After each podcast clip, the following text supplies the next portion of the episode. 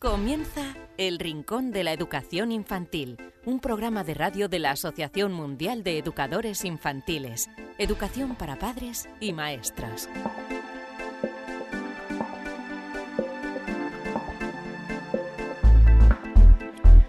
Hola a todos queridos amigos y seguidores del Rincón de la Educación Infantil, bienvenidos a este programa número 39 donde siempre os hablamos de educación infantil y de muchas otras cosas.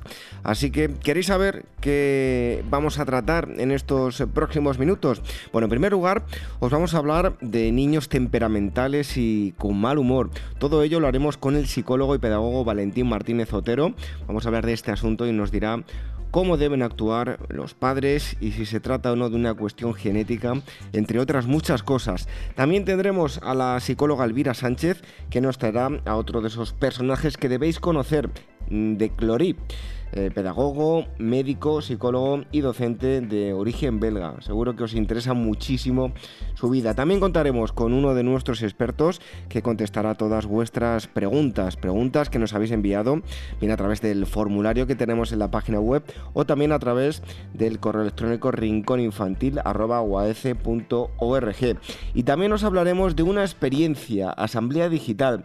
Nos iremos hasta... Mm, eh, Murcia y hablaremos con los responsables del Centro de Educación Infantil y Primaria San José. Y para terminar, en lugar de un cuento, como hacemos cada semana, os regalaremos una canción.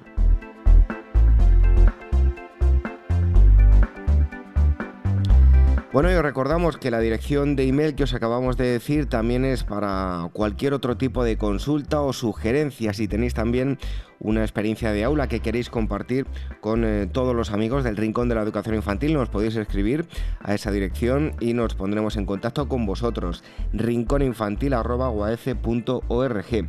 También, si queréis descargar nuestro programa, podéis eh, escucharlo o mm, descargarlo de varias formas. Una de ellas es eh, meteros en nuestra web en uac.org y ahí tenéis una página nada más entrar, un enlace que pone programa de radio. Ahí encontraréis todo el listado de programas que van hasta ahora. Con este ya son 39. Podéis escuchar del 1 al último que hemos hecho. Cada viernes tenemos un programa nuevo.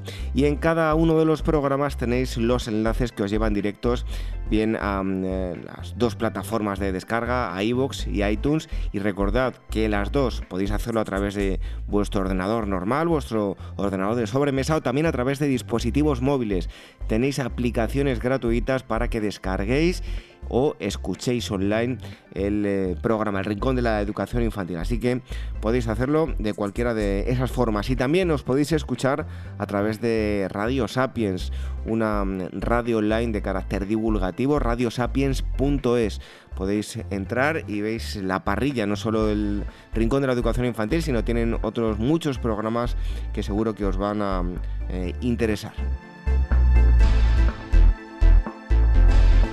Pero yo también os quería comentar algo que os va a parecer interesante. Os quiero hablar del Diplomado Internacional de Educación Inicial a Distancia que imparte la Asociación Mundial de Educadores Infantiles tiene un año de duración y consta de seis módulos. Son los siguientes, bases y fundamentos de la educación inicial, componentes biológicos de la educación inicial, componentes psicológicos del desarrollo, familia y comunidad como agentes educativos, organización del centro infantil y componentes pedagógicos del desarrollo. No dejéis pasar esta oportunidad y apuntaos al Diplomado Internacional a Distancia de Educación Inicial. Tenéis toda la información en uac.org en una pestaña información, pero si queréis también mm, podéis informaros llamando al 91 501 8754, 91 501 8754 si llamáis desde España, si no debéis marcar el prefijo internacional o también a través del email podéis enviar em, vuestras consultas a eh, esta dirección de email consultas@uac.org. Repito, consultas.org. Diplomado Internacional a Distancia de Educación Inicial impartido por la Asociación Mundial de Educadores Infantiles.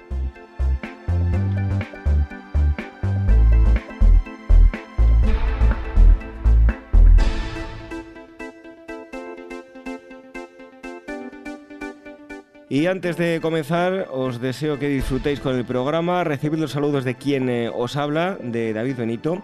Escucháis un consejo y enseguida estamos con eh, Valentín Martínez Otero, que nos habla de los niños temperamentales y los niños con eh, mal humor.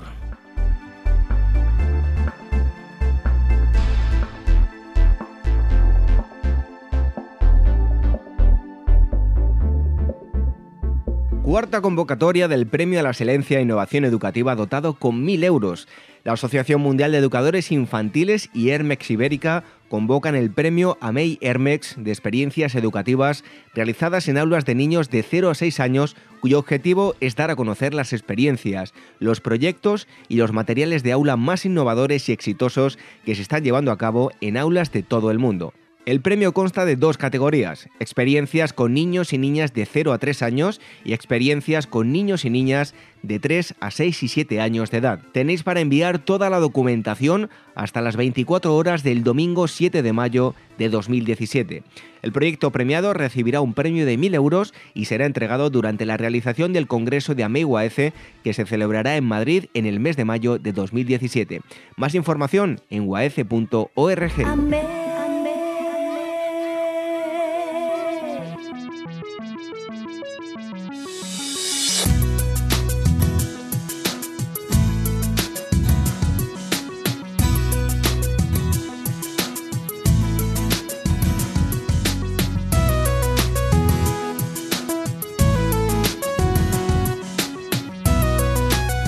decíamos en la presentación, hoy les eh, vamos a hablar y vamos a intentar eh, darle consejos, sobre todo nuestro invitado, em, acerca del mal humor y el temperamento de, los pequeños.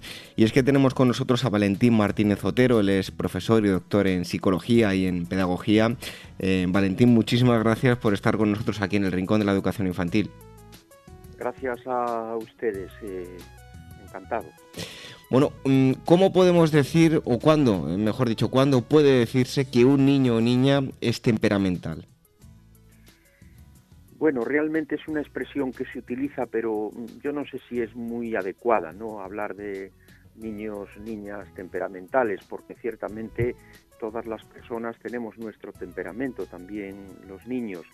Eh, el temperamento es la predisposición a actuar, es por tanto algo más eh, vamos a decir, constitucional, eh, heredado, pero en la personalidad está también el carácter en gran medida dependiente del ambiente, del entorno, de la educación, y en este sentido pues eh, hay determinadas tendencias temperamentales que todos poseemos que son susceptibles de modificarse, de mejorarse a través precisamente pues de esas otras influencias del entorno, con lo cual pues la personalidad sale manifiestamente eh, beneficiada. De manera que muchas veces hablamos de niños temperamentales eh, para referirnos a niños especialmente mm, dados a expresar o a tener reacciones eh, significativas, continuas, con alteraciones en su estado de ánimo, etcétera, ¿no? Pero todos tenemos nuestro temperamento. Bueno, por lo tanto, depende eh, a nivel genético, es algo que los pequeños van desarrollando, pues con el cúmulo de, estímulos que van recibiendo, además de influir eh, pues el ambiente en el que se crían, o, todo el cúmulo de esto que acabo de citar. Bueno, realmente sí, es un cúmulo de circunstancias, de factores. Eh, sobre la personalidad, pues influyen estos aspectos o factores de naturaleza genética, eh, constitucional, más eh, temperamentales, según decimos, y por supuesto todo lo que tiene que ver con la educación eh, familiar, que es la primera y fundamental, y luego escolar. todos estos ambientes en los que el niño se va desarrollando, se va formando, se va educando, pues contribuyen a modelar también la personalidad, más por la vía del carácter, y de alguna manera es lo que se ha de procurar, ¿no? Mm, por tanto, mm, hay que hacer lo posible por comprender al niño, singularizar eh, todo lo que se pueda la educación, más precisamente se ha de personalizar y, también es muy importante en aquellos niños que presentan este tipo de reacciones, ya pensando también en los papás y en, los educadores infantiles, sobre todo educadoras, si nos atenemos al número, pues eh, es fundamental regularizar los horarios, establecer unas rutinas que contribuyan a que el niño eh, pueda tener también un ajuste personal. Eh, nos referimos a la alimentación, a los horarios de, sueño en fin, a determinadas actividades que de alguna manera pues contribuyen a, darle esos asideros necesarios para la estabilidad personal. también es muy importante pues cuanto tiene que ver con el juego, por supuesto que en estas edades tempranas asume una importancia eh, decisiva en todo el desarrollo, eh, la actividad físico-deportiva que pudiera haber, en fin, todo ello debe mm, tenerse en cuenta porque además contribuye a canalizar la energía eh, del niño, de estos a veces considerados un poco difíciles o como antes decía usted, temperamentales, y modula el carácter y por ende pues también la personalidad. desde luego mm, no hay que olvidar tampoco eh, pues eh, que algunos niños precisan unas atenciones específicas en función de su particular situación y aquí hay que contar pues también con los eh, tutores escolares, con los orientadores, en fin, con un personal más especializado. ¿Qué ocurre con todos aquellos pequeños pues, a los que sus padres no saben de qué forma tratarles? ¿Puede esto em, acarrear pues, en mayor o menor grado problemas a lo largo de su vida? bueno, puede condicionar efectivamente la trayectoria vital eh, si hay una educación poco apropiada, poco sensible a las características personales, de ahí que sea mm, necesaria la colaboración entre padres y maestros y desde luego pues que se consulte cuando haya algo que, sea una señal de alarma detectada en el niño pero evidentemente puede haber procesos que condicionan esta trayectoria vital, eh, de manera que siempre es mejor prevenir que lamentar y, por supuesto lo que tenemos que pensar es que lo que ha de prevalecer es el interés del menor, su seguridad, su educación.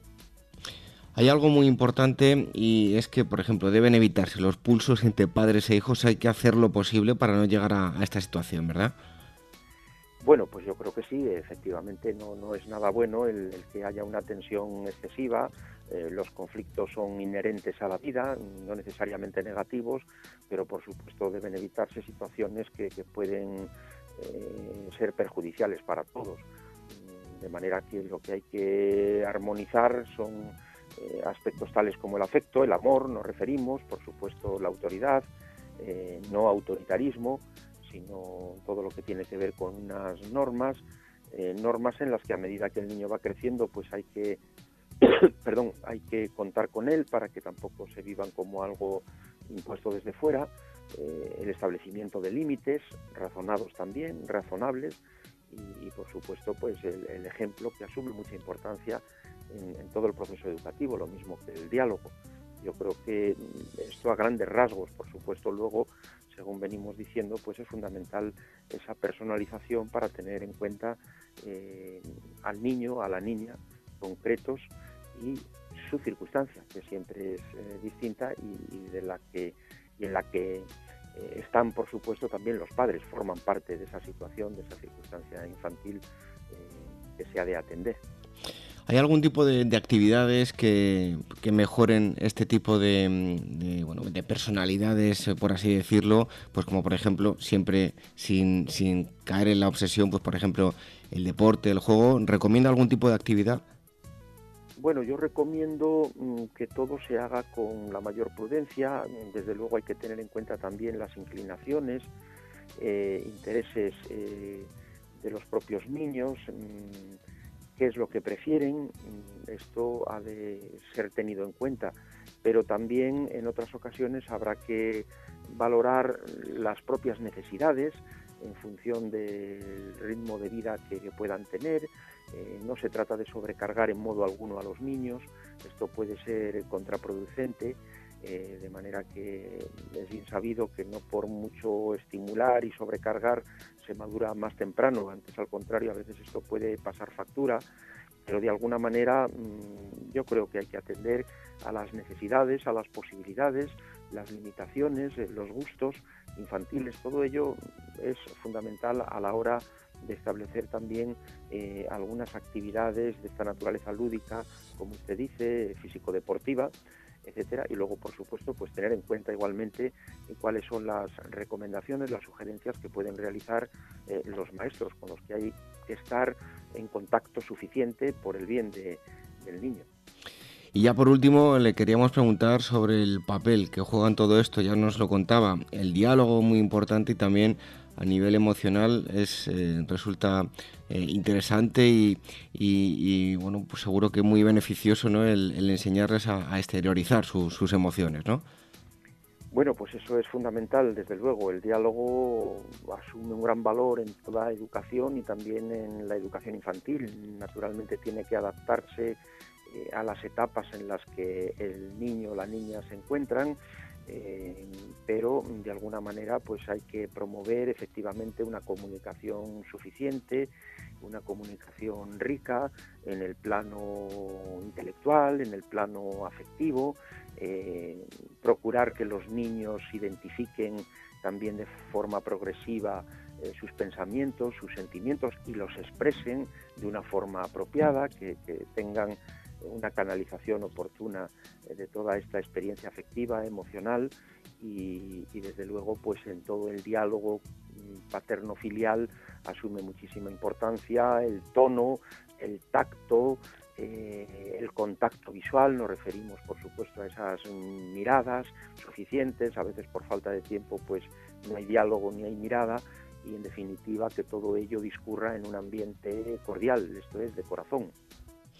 Bueno, como siempre decimos, el, cariño que le damos a los niños y su atención son fundamentales para un buen eh, desarrollo y con eso también podemos evitar, pues, de esto que estamos hablando, ¿no? El temperamento, eso que no está del todo bien eh, definido, pero bueno, lo llamamos así temperamento y, mal humor en los pequeños. Hemos estado hablando con eh, Valentín Martínez Otero, él es profesor y doctor en psicología y en pedagogía. Valentín, muchísimas gracias por haber estado con nosotros aquí en el Rincón de la Educación Infantil. Gracias a ustedes.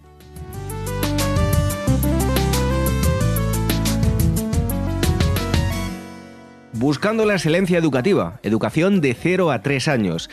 Congreso organizado por la Asociación Mundial de Educadores Infantiles en Madrid los días 27 y 28 de mayo de 2017. En el Congreso se reunirán ponentes de reconocido prestigio que compartirán experiencias que ofrecen las claves para el logro de un modelo de atención con enfoque integral que estimula el potencial innato de aprendizaje de cada niño y favorece su desarrollo físico, emocional, social, cognitivo y creativo.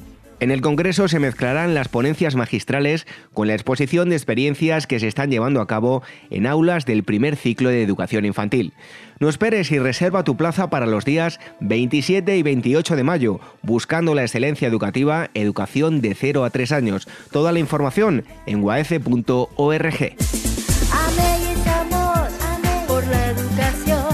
El Rincón de la Educación Infantil, la radio de la Asociación Mundial de Educadores Infantiles.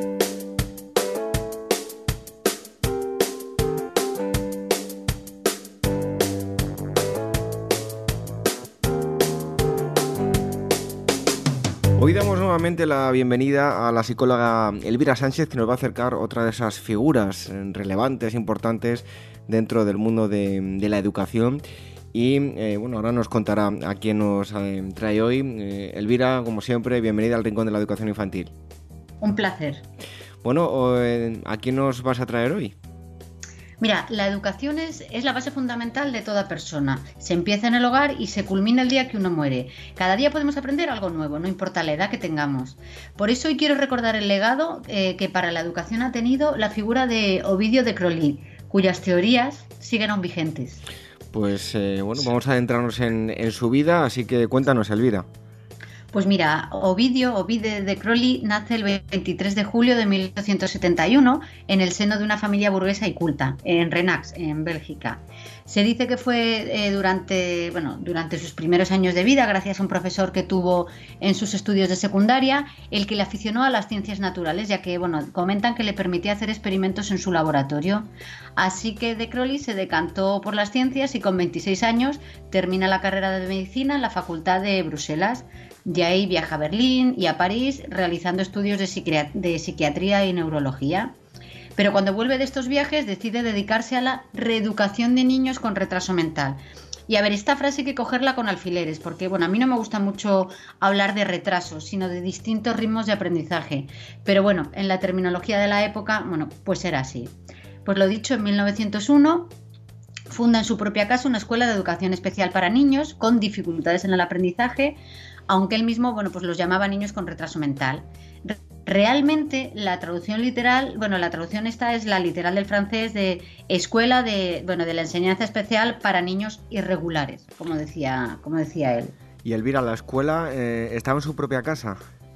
Sí, sí, sí, en su casa. Aunque bueno, esto no duró mucho porque en el año 1907, bueno, seis años más tarde, creó la Escuela de la Ermita, como bueno, el nombre por el que es conocido, eh, que también es llamada Escuela para la Vida y por la Vida. Y en esta escuela, además de niños que él llamaba, bueno, irregulares, como te comentaba antes, también acudían niños de lo que él llamaba inteligencia normal. Pues mira, en un principio esta escuela estuvo dedicada solo a la educación básica o primaria, como llamaríamos ahora, y luego se fue ampliando hasta tener una escuela maternal, bueno, infantil, utilizando la terminología de hoy en día, y posteriormente se incluyó secundaria elemental y superior, donde De Crowley aplicó sus teorías de la globalización y los centros de interés. Y Elvira, nos comentabas que sus teorías siguen hoy en día vigentes. Sí, mira, es que esto es algo curioso, por no, por no usar otro adjetivo. Para De Crowley, ya a principios del 1900 hablaba de dos conceptos claves, la educación de una forma globalizada y de los centros de interés. Y es que hoy, 100 años más tarde, aún seguimos tratando de convencer a los que diseñan el sistema educativo de que para que un niño aprenda de manera efectiva hemos de centrarnos, por lo menos al empezar, en los temas de estudio de acuerdo a los intereses del niño, bueno, dependiendo de cada edad. Si hablamos de aprendizaje por proyectos, que estará muy de moda, eh, que no, no, deja de ser, digamos, lo que él ya dijo hace 100 años. El aprendizaje por proyectos, bueno, para quien no eh, sepa muy bien lo que es, es una de las metodologías líderes para fomentar el cambio y la mejora educativa. El trabajar por proyectos es que hacemos del alumno el protagonista de su, de su propio aprendizaje, permitiéndole enfrentarse a desafíos, resolver problemas, trabajar con sus compañeros en un entorno autónomo pero obviamente organizado y con un profesor que realmente lo que le hace es asesorar y evaluar durante todo el proyecto.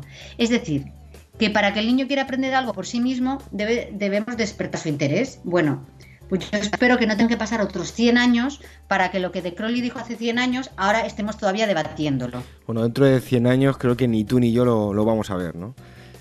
Ya, ya lo sé, pero bueno, hay que intentarlo, ¿no? Bueno, volviendo al asunto del que estamos tratando hoy, a este autor, ¿qué más nos puedes contar? Bueno, mira, eh, quedó por el año 1907, cuando abre la Escuela de la Ermita, eh, por, su, bueno, por su traducción literal del francés. Bueno, realmente él nunca dejó de trabajar en ella, pero en el año 1920 fue nombrado como profesor de psicología en la Universidad de Bruselas y de Crowley compaginó ambos trabajos. Realmente él dedicó toda su vida a experimentar y observar el aprendizaje natural de los niños hasta que en 1932, tras sufrir una enfermedad, murió con 61 años. ¿Y se casó, tuvo familia? Cuéntanos. Sí, mira, él se casó, tuvo tres hijos. Y te, cuento que, bueno, cuando terminó sus estudios de medicina, como te he comentado, estuvo viajando y luego volvió a Bélgica, donde fundó, bueno, ya en Bruselas en 1901, la escuela eh, para niños como él llamaba, irregulares. Bueno, pues la señora de Crowley le ayudó y fue durante toda su vida la más próxima colaboradora de su marido. Bueno, pues eh, interesantísima la mm, vida de este autor de, de Crowley que nos ha acercado hoy eh, Elvira Sánchez. Te esperamos la próxima semana con más cosas aquí en el Rincón de la Educación Infantil. Pues aquí estaré encantada.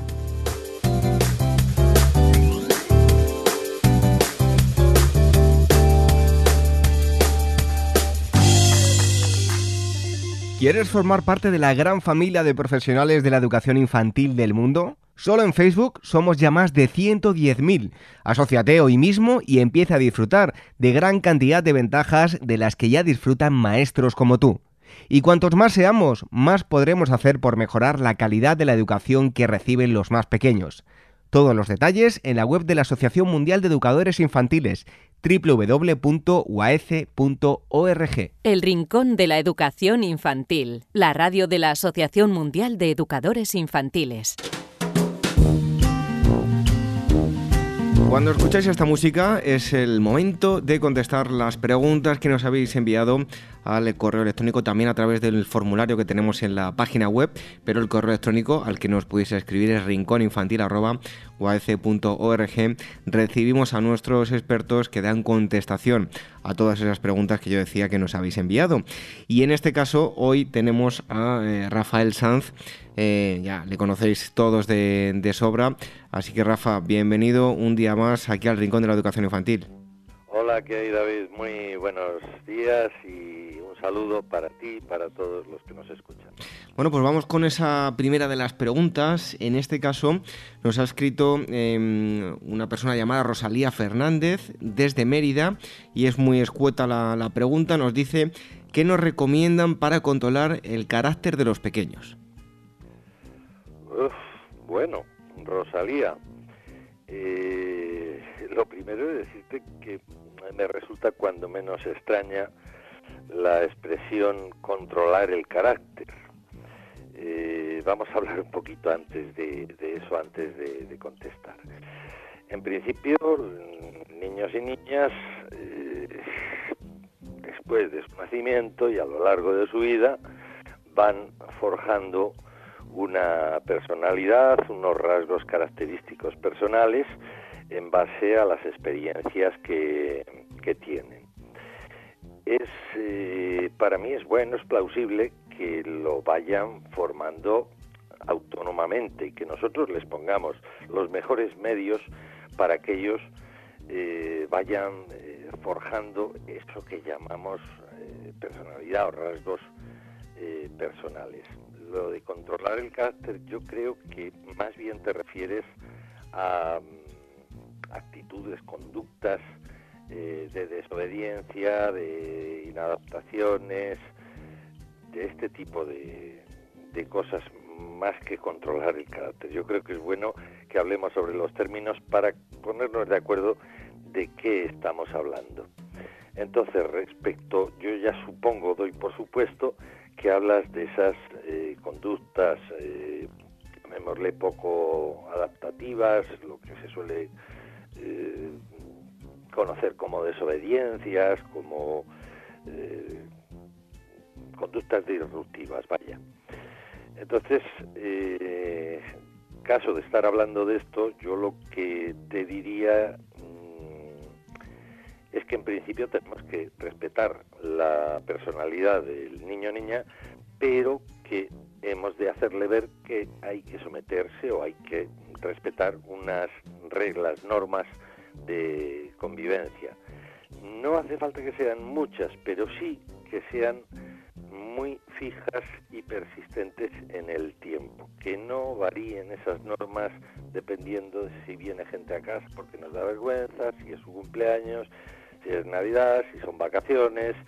Eh, entonces, la cuestión, y además no son normas universales, sino que mm, han de ponerse los padres de acuerdo en qué, cuáles son esas normas que se deben, que se deben respetar. Para ello, eh, pues que cuando surgen ese tipo de conductas no tengan unas consecuencias positivas para el niño o niña. Poco a poco se irán extinguiendo y irán apareciendo otras conductas, digamos, más eh, deseables. Y eh, fundamental, más que los castigos, es que hablar de castigos, castigos son consecuencias negativas que, mm, que, van posteriormente a una conducta inadaptada o inadecuada. Entonces, más que eso, yo soy partidario de lo que podríamos llamar recompensas, que son consecuencias positivas a conductas deseables o adecuadas. Ese es eh, quizá el modo para mí eh, mejor de que vayan apareciendo esas conductas que queremos o que, o que deseamos. Cuando aparecen, pues eh, refuerzo. Y el refuerzo el, por excelencia, el refuerzo social, que se sienta a gusto, que se sienta contento, eh, que tenga un reconocimiento del entorno y así más o menos irá desarrollando unas conductas que mm, tú llamarás un buen carácter. Bueno, pues esa es la respuesta que mm, Rafael Sanz tiene para Rosalía Fernández, que nos escribía desde Mérida. En este caso, vamos con la pregunta que nos eh, envía Norberto Yáñez desde Madrid y dice lo siguiente. He escuchado muy buenas palabras hacia la educación infantil japonesa. De hecho, em, aunque solo sea un mito, siempre se ha relacionado a los japoneses con la inteligencia y con el desarrollo. ¿Tiene algo de especial el sistema educativo? Mm, bueno, Norberto, de decirte que no soy gran experto en el sistema educativo japonés. Sí sé que tienen una estructura, lo que es la estructura del sistema educativo es muy parecida a la nuestra. Eh, la de 0 a 6 es hay eh, centros, dos tipos de centros, hasta 0 a 3 hay un tipo de centros y de 3 a 6 de otro. No es obligatoria en ningún caso, ni de 0 a 3 ni de 3 a 6. Y luego de 6 a 12 tienen lo que es la educación eh, primaria, esta sí que es eh, obligatoria, y luego de 12 a 15 una, una secundaria elemental y de 15 a 18 una secundaria eh, superior. en principio, los japoneses, fieles al tópico que se dice de, ellos, cuidan mucho la cultura del esfuerzo, mm, dan mucha importancia al, trabajo, y si es trabajo académico, pues trabajo académico como garante de un éxito futuro. Y hay una presión social y familiar sobre esto mm, bastante, bastante importante para eso, para asegurar el, éxito futuro. Eh, ante todo lo que, aparte de lo que es el currículum, lo de todo es eh, quizá el currículum oculto, lo que la sociedad japonesa, todos hemos visto en la televisión cuando hay un desastre, cuando hay un terremoto, cuando hay una situación difícil y complicada socialmente, lo educadísimo que es este pueblo. Hacen sus colas, nadie se cuela, nadie eh, hace pillaje. Las tiendas pueden estar devoradas los escaparates con un montón de artículos caros dentro y nadie se lo lleva. Y si alguien lo hace reprobado por todos los demás.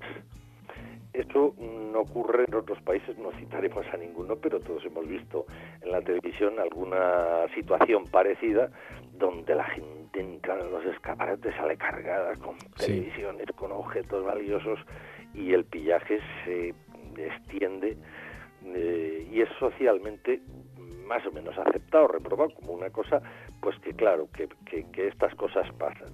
Eso en el pueblo eh, japonés no sucede porque le dan una tremenda importancia a los valores de, convivencia. Mm, según mi opinión, que es una opinión, ¿eh? es uno de los pueblos más educados en este, en este sentido. ¿Eso lo hace la educación en el colegio? Pues no solo, sino también. La, educación es mucho más extensa que, que, lo que es la instrucción escolar, o sea, va mucho más allá y toda la todo educa, o sea, el urbanismo educa, la sociedad educa, las formas de comportamiento social que ve alrededor del niño educa, o sea, y esto en, en Japón yo creo que se ve muy muy claramente. No sé si he respondido a, tu pregunta, Norberto, pero ya digo, eh, sobre el sistema eh, educativo japonés y las eh, precisiones características que tiene, no tengo mucha más información. Bueno, en todo caso, interesantísima la respuesta que, nos has dado, Rafael. Y en tercer lugar, vamos con em, una pregunta que nos em, envía Lucía Arteta desde Bilbao y nos dice lo siguiente. En pocos meses seré madre de una niña. Eh, cuando va a llegar un nuevo integrante a la familia, seguro que hay muchos rincones en las casas que suponen un gran peligro, pero que uno no se da cuenta hasta que es padre. ¿Podría decirnos qué es lo más recomendable para tener eh, una casa segura y qué es eh, lo que con más frecuencia los padres primerizos suelen obviar? Bueno, Lucía, en principio enhorabuena. Ya verás qué bonito es tener un hijo o una hija. Es impresionante lo que se les puede llegar a, a querer. Yo no sabía que se les podía querer tanto hasta que tuve mi primer hijo. Bien, pues sí es verdad que una casa que no ha tenido niños y que va a tener uno necesita una revisión porque mm, en efecto hay peligros. ya te adelanto que una urna acolchada del hogar mm, tu hijo no va a tener y tampoco yo creo que es positivo que la tenga porque tiene que aprender ciertas precauciones de autoprotección. Sí, desde muy pequeño. Desde muy pequeño tenemos que lograr que, en la medida de lo posible, claro, que sea él quien se proteja. Entonces, sí que habrá que revisar algunas cosas, eh, cuestión de enchufes, cuestión de mm, si hay algunos elementos cortantes, al, algunas esquinas muy, muy duras en su, en su entorno a su altura, pues sí que podemos, eh, podemos revisarlo. Ya digo, va a ser imposible y además no es deseable una, una total ausencia de posibilidad de, peligros. Pero sí tiene que él eh, ir iniciando sus, sus retos. Yo uh, suelo recomendar, y yo creo que es una buena cosa, yo eh, dirijo una escuela infantil y de vez en cuando me doy un paseo en cuclillas a su altura y porque cambia la visión que tenemos los adultos cuando estamos de pie. Cuando nos ponemos en cuclillas a su altura y nos hacemos un recorrido por toda la casa, nos da mucha información. Vemos cosas que, que cuando estamos erguidos no, no veíamos. Y entonces pues hay eh, formas de poner solución. En el mercado también hay muchos eh, artículos para eh, de silicona, de goma para esquineras, el poner en las, las puertas sistemas de antipilladuras, eso ya es una opción personal que, que tendréis que valorar si lo ponéis o no en principio. Yo creo que con una mm, vigilancia más o menos eh, somera eh, puede haber ausencia de, peligros. se me ocurre ahora un peligro que suele ser muy habitual y que no se cae en él, eh, los cables de la plancha, por ejemplo, que a veces se deja la plancha y se queda el cable colgando a su altura. Cuidado con eso. cosas que él pueda tenga acceso y a un cazo hirviendo que tiene un eh, colgando que puede tener acceso y le puede caer encima, ha habido casos, pues eh, atención a eso.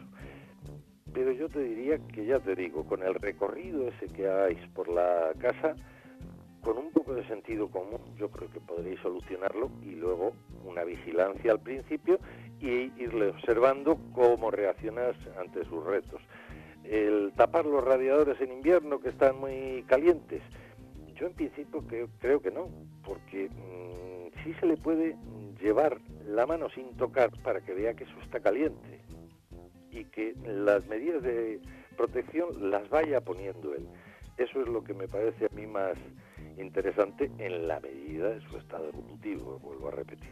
Pues Rafa, yo voy a, incluir una, una nuevo, un nuevo elemento para que eh, tengan, que además lo ha vivido una persona que conozco personalmente y pudo tener una gracia y no la tuvo, a ser posible las vitrocerámicas táctiles, porque luego las que tienen los mandos, a los niños les encanta tocar los mandos, pobrecitos, eh, no se puede evitar en muchas ocasiones que toquen y toquen porque les gusta, y hubo un incendio por culpa de, bueno, se, dejaron la vitrocerámica encendida porque el niño estuvo tocando los mandos y casi se quema la, la casa entera, afortunadamente solo la cocina, pero bueno, otro elemento a tener en cuenta interesante aportación, David.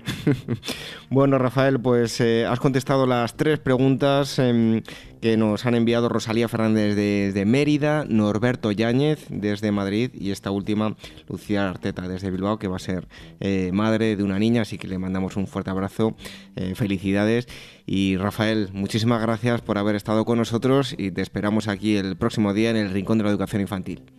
Gracias a vosotros por darme la oportunidad de estar aquí de nuevo con vosotros y con los que nos escriben. Muchas gracias, David. Un abrazo.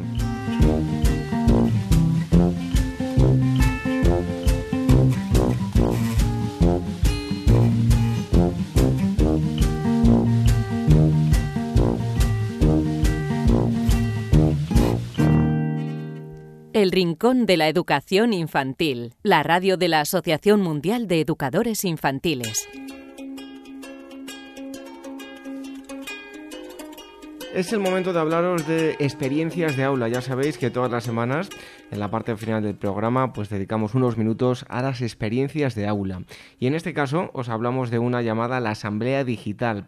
Nos eh, vamos a ir hasta las torres de Cotillas, en, Murcia, y allí hay un eh, centro llamado el CEIP San José y tenemos a dos de las maestras que han llevado a cabo esta experiencia, que son eh, María Nieves y eh, María Dolores, aunque ya le gusta que le llamen eh, Lola, las dos están ahí para contarnos cómo han desarrollado esta asamblea digital. Em, Nieves, Lola, muchísimas gracias por estar con nosotros en el Rincón de la Educación Infantil. Hola, buenas tardes. Muchas gracias a vosotros. Estamos encantadas de poder compartir nuestras experiencias educativas, ya que realizamos nuestra tarea con mucha ilusión y encantadas de poder divulgar lo que hacemos en nuestra aula cada día. Bueno, como así lo estarán seguro que muchos em, educadores que nos están escuchando. Y lo primero de todo, como siempre hacemos, em, eh, cuéntanos, em, hacernos una breve descripción de, la experiencia. Eh, buenas tardes. En, nuestro centro llevamos un tiempo observando que nuestros alumnos se, aburrían en asamblea, les costaba mantener la atención y sin embargo, en el momento que utilizábamos de alguna forma los recursos digitales, se sentían más motivados y, la, y esa atención aumentaba. Por lo tanto, decidimos elaborar un recurso en formato digital para este momento de, del día. Eh, esto, este, o sea, la asamblea digital ha transformado nuestro modo de trabajar y podemos eh, a través de esta experiencia trabajamos todos los contenidos, el saludo, el control de la asistencia, el calendario, el tiempo, las normas del aula. Y brevemente, ¿Cuáles son, eh, cuáles fueron los, los, objetivos que os planteasteis, pues, al, al emprender esta, esta experiencia? Pues bien, sobre todo el de estimular la atención y la motivación del alumnado para que percibiesen bien los contenidos curriculares que trabajamos en este momento tan importante como es la asamblea, también desarrollar hábitos de, habilidades sociales para crear un buen clima de convivencia y también pues evaluar mm, la consecución de estas capacidades de cada alumno, que cada día es un alumno el responsable del día. Entonces, pues evaluamos un poco los contenidos curriculares de ese alumno. Bueno, los destinatarios son em, eh, chicos de 5 y 6 años. Em, y ahora sí, contarnos eh, el desarrollo de la actividad. ¿Cómo la llevasteis a cabo? Bueno, pues a ver, lo primero, lo primero que hicimos fue digitalizar, el crear las diapositivas, pues a través de PowerPoint es posible, también a través de Impress, a diferentes formatos que nos permiten establecer todas las rutinas que hacemos en ese momento en formato digital para que ellos de manera interactiva vayan realizando la asamblea de manera autónoma pues entre las actividades que tenemos, pues, pues primeramente pues aparece la canción del aula y todos los niños ya saben que se deben de poner en el corro de la asamblea. Y ahí comenzamos con la, con la rueda de los buenos días, que cada niño le dice buenos días al niño que está al lado. En ese momento elegimos el responsable del aula. Y ese responsable, pues tenemos que en la siguiente diapositiva aparece pues una corona del rey, que es el responsable, y aparecen 10 rayitas en las que debemos de poner su nombre. Ahí ya lo que estamos trabajando es la electroescritura con las letras de su propio nombre. Y como hay 10 rayitas, pues vemos si es un nombre corto, un nombre largo. Y también ahí pues establece lo que es la, hace el dibujo, su dibujo del esquema personal, que conforme van pasando pues de 3 a 4 años y, y en el último curso de educación infantil, pues vamos viendo que cada vez aparecen más detalles. Luego también pues se eligen los responsables de los equipos, es una manera de planificar nuestro día a día. También se pasa lista, también trabajamos ahí la lectura y, todo esto lo hace de manera autónoma pues el responsable mientras los demás están muy atentos. Y ya te digo, como es súper motivador, pues sí que realmente se consigue un clima de convivencia muy bueno en el que respetan el turno de palabra. También nos contamos Aquí introducimos lo que son las matemáticas. Primero, pues igual, las niñas se ponen de pie y se cuentan las niñas. Luego, pues igual con los niños. Y luego nos contamos todos. Ahí lo que hacemos son pequeñas sumas en las que mm, son sumas muy significativas para nosotros, porque queremos saber todos los niños que han venido al aula. Y también trabajamos la resta.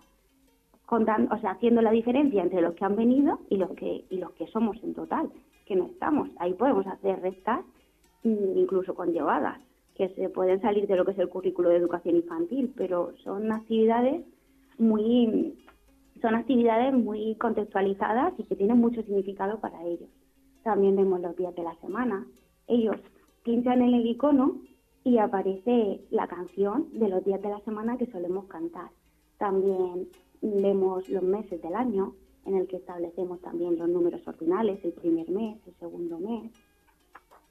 La estación en la que estamos, pues también ellos pinchan y aparece la canción. También a veces pues introducimos poesía o adivinanzas. También mm, en el calendario se trabaja mucho algo que, un contenido que es bastante difícil para esta edad, como es la temporalización. Entonces, pues, o sea, rodeamos el día en el que estamos hoy y tachamos los días anteriores. También preguntamos, pues, si hoy es lunes, ayer qué fue y mañana qué día será. Se trabaja de una manera muy significativa lo que son los conceptos temporales y escribimos nuestra fecha larga y nuestra fecha corta. Siempre utilizamos lo mismo en nuestras tareas. También otra manera de, observar nuestro entorno sería viendo pues la típica la típica diapositiva en la que tenemos pues el tiempo que hace hoy. Aquí tenemos un enlace que ellos al pinchar sobre ese enlace nos vamos directamente al tiempo en Murcia, en la página de eltiempo.es barra Murcia. Y, y, entonces pues ahí vemos la mínima y la máxima. Y luego ya pues otras actividades curriculares como el castillo de los números, como el abecedario, también vemos mm, pues muchos cuentos interactivos y son rutinas que ellos ya viendo cómo se hacen. Por último, mm, lo que hacemos es explicar lo que se hace en cada rincón de juego-trabajo y, y, la última diapositiva suena una canción en la que cada uno ya sabe a dónde debe de ir para empezar ya nuestra pues nuestro día con las actividades en pequeño grupo o individuales. Eh, Nieves Lola, em, en cuanto a la metodología empleada, eh, ¿qué nos podéis contar? Porque lo habéis hecho de forma que se convierten eh, los propios niños en protagonistas de, su propio proceso de aprendizaje, ¿no? Sí, efectivamente, porque mm, les ayuda a pensar y, y, a planificar su acción de una forma reflexiva. Además, esta metodología propone al niño unos retos que, que lo ponen en posición de aprender ya que están muy motivados y para eh, no hay aprendizaje sin motivación y sin emoción. Mm, además de esto, este aprendizaje es muy funcional y pragmático. Acerca al niño a la realidad en la que está desenvuelto en su día a día. Todo está, hoy en día estamos rodeados de medios digitales. esta experiencia también, al realizarla todos los días, la convertimos en una rutina. Esto hace que los alumnos cada vez se sientan más cómodos, más seguros y trabajen de forma más autónoma. Además de esto, esta metodología también nos permite atender a la diversidad, hoy en día muy importante, ya que está adaptada a todos los estilos de aprendizaje. Visual, porque evidentemente es una proyección, manipulativo, porque ellos mismos son los que, los que manipulan la pizarra, auditivo, porque mm, juega también con sonidos, con canciones, con adaptado sobre todo a las posibilidades de cada niño. Bueno, y para todos aquellos que estén eh, planteándose pues llevar una actividad esta que proponéis o, alguna eh, similar, en cuanto a los recursos que, habéis utilizado, em, es muy complicado, no es muy complicado contando los recursos. No, es muy sencillo puesto que hoy en día mm, casi todos los docentes tenemos internet en el aula tenemos ordenador, eh, PowerPoint y sobre todo eso, altavoces también se necesita y la tutora y la maestra de apoyo que siempre es bueno que colabore. Y bueno, por supuesto, imprescindible y fundamental la pizarra digital. Sin ella no, no se puede llevar a cabo. Bueno, una vez que hemos conocido ya el desarrollo de, la experiencia, lo que nos eh, hace falta, por último, me gustaría que nos contaseis a las conclusiones que, habéis llegado después de, haber eh, puesto en práctica esta experiencia. Eh, bueno, pues contarnos, me imagino que como siempre nos suelen decir, ¿no? Eh, no tiene más que cosas positivas.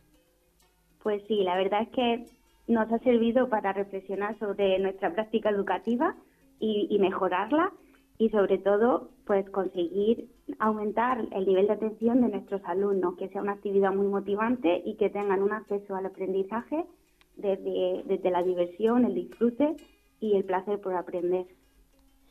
Pues eh, Nieves, Lola, ellas dos son maestras del CEIF San José en las Torres de Cotillas, en Murcia. Le damos las gracias porque mm, bueno, pues han venido hoy aquí al Rincón de la Educación Infantil para contarnos eh, cómo han llevado a cabo esta experiencia conocida como la Asamblea Digital.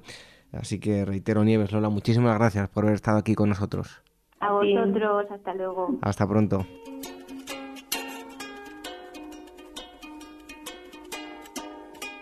Nuestro Twitter, arroba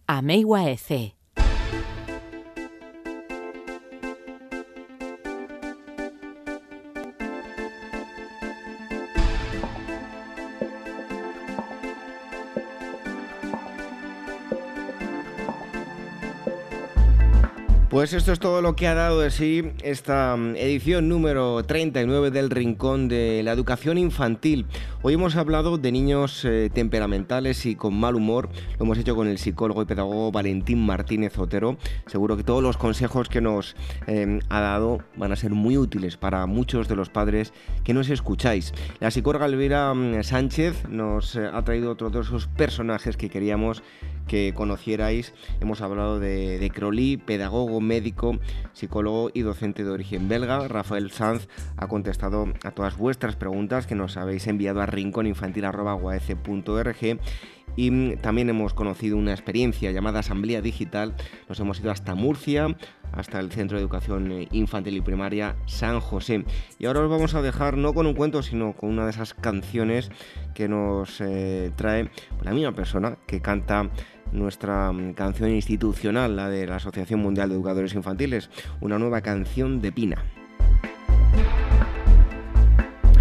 Canción con la que vais a poder eh, disfrutar con vuestros pequeños, ya sea en casa o en la escuela. Y os recordamos que el email también está a vuestra entera disposición por si queréis hacernos eh, alguna sugerencia, si queréis que mm, eh, tenéis una experiencia que habéis llevado a cabo en vuestra escuela infantil y queréis que nosotros nos hagamos eco de ella, pues nos pondremos en contacto con todos vosotros y podéis contar a toda la audiencia del Rincón de la Educación Infantil cómo habéis llevado a cabo esa experiencia.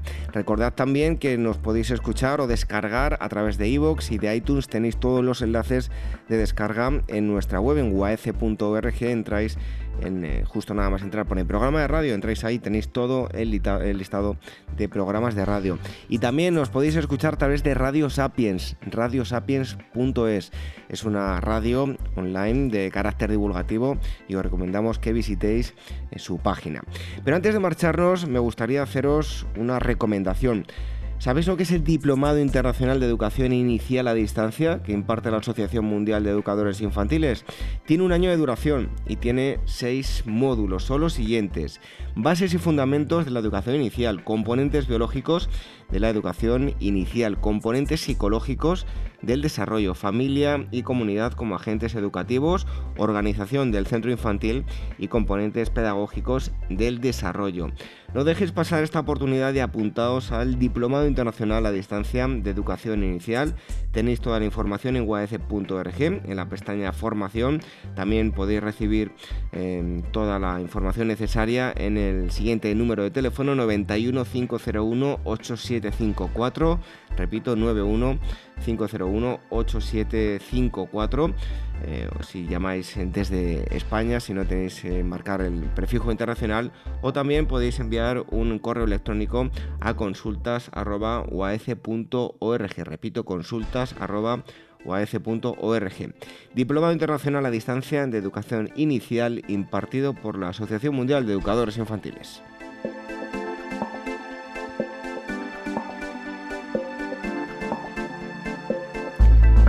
Y nosotros nos despedimos hasta el eh, próximo viernes, que será cuando tengáis programa nuevo. Ya sabéis, cada viernes programa nuevo del Rincón de la Educación Infantil. Así que nosotros nos despedimos hasta la próxima semana y os dejamos con la fantástica voz de Pina, aquí, en el Rincón de la Educación Infantil. El Rincón de la Educación Infantil, la radio de la Asociación Mundial de Educadores Infantiles.